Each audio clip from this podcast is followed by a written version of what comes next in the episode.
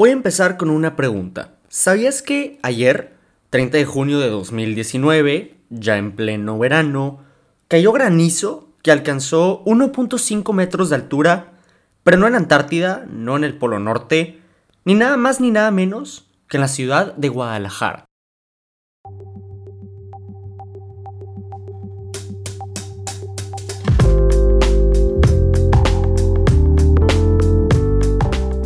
De Chavo a Chavo.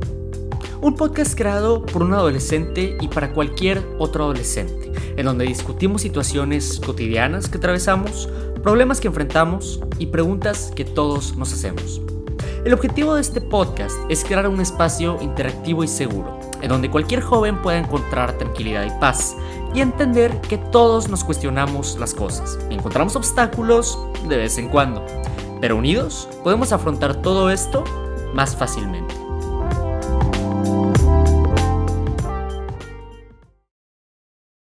Hablar sobre el medio ambiente es algo que ciertamente se ha popularizado a través de los últimos años. Tocar temas como la ecología o la sustentabilidad, por ejemplo, también se ha vuelto más común. Y esto se debe a que comenzamos a ver en nuestra sociedad, en nuestra naturaleza, efectos o consecuencias del gran problema que es la ignorancia y el descuido hacia el medio ambiente. Les voy a dar varios ejemplos para complementar todo esto que les estoy diciendo. Primero que todo, el ejemplo de Guadalajara que les mencionaba hace unos minutos. En pleno verano está granizando en una ciudad como Guadalajara. Esto no es normal, esto no debería de pasar así. Pero ya una vez que te pones a investigar números, a buscar cifras, puedes darte más o menos una idea de por qué cosas como esta ocurren. De acuerdo a la base de datos Numbeo, no hace mucho, en 2013, la ciudad de Guadalajara era la ciudad número 18 más contaminada de todo el mundo, mientras tenía una población ni siquiera dentro de las 80 ciudades más pobladas del planeta.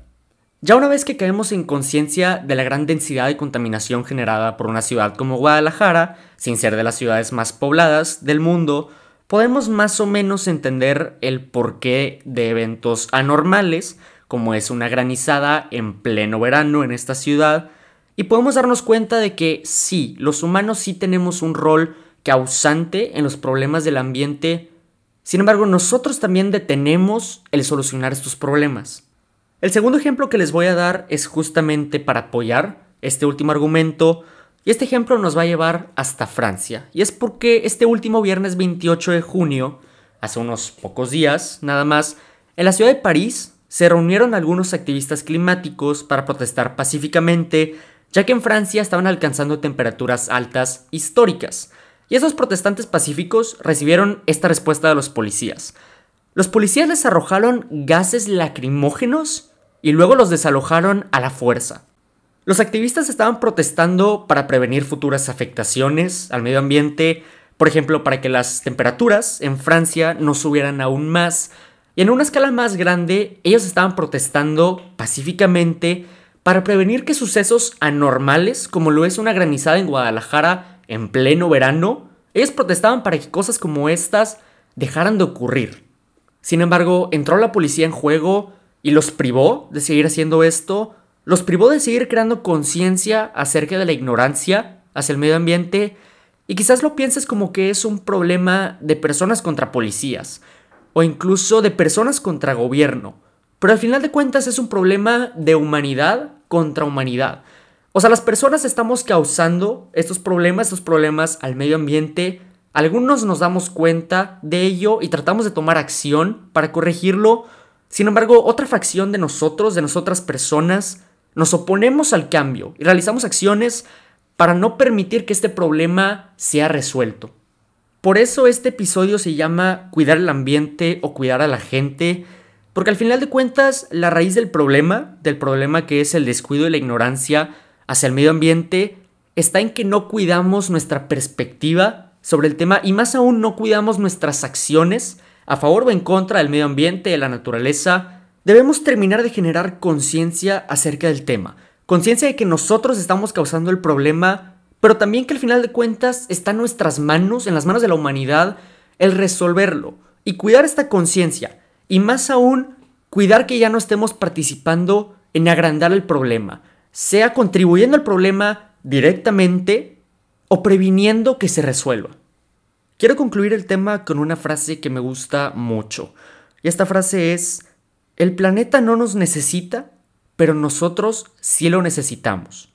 Por ejemplo, nosotros necesitamos del aire limpio del ambiente, sin embargo, así como hay más deforestación y más urbanización, hay más millones de mexicanos en la Ciudad de México, por ejemplo, enfermos a causa de contaminación en el aire.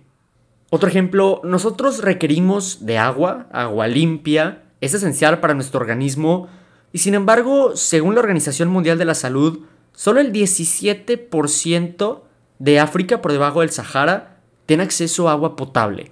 O según New York Times, una de las ciudades más grandes de India, la ciudad de Chennai, de unos 5 millones de habitantes, a causa del cambio climático, casi ya no tiene agua. Por otro lado, el planeta estaba perfectamente bien antes que los humanos la poblaran. Lo que nosotros hemos hecho con el paso del tiempo es deteriorarla y es irónico porque nosotros requerimos de ella y no viceversa.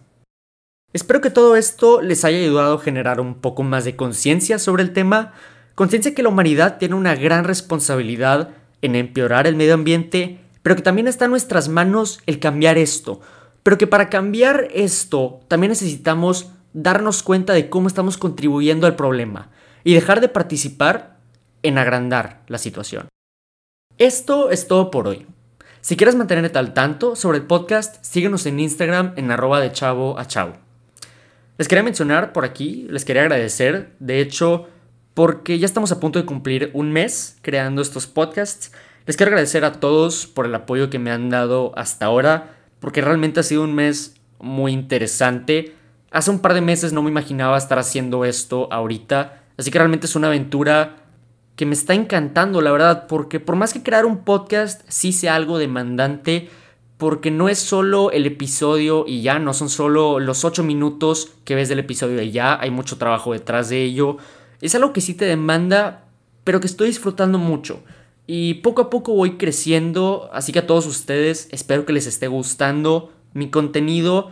Espero seguir creciendo también, pero creciendo con su ayuda. Por eso creé la página de Instagram para poder platicar con ustedes por ahí. Si tienen alguna opinión sobre un tema que platico o quieren que platique de algún tema en especial o les gustaría que modifique algo de cómo hago estos episodios.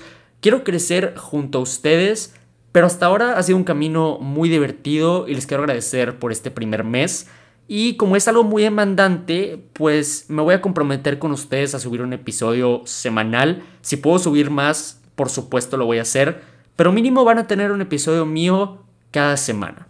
Muchas gracias por el apoyo hasta ahora, muchas gracias por escuchar, espero les esté gustando y les esté ayudando. Y bueno, esto es de chavo a chavo. Hasta la próxima.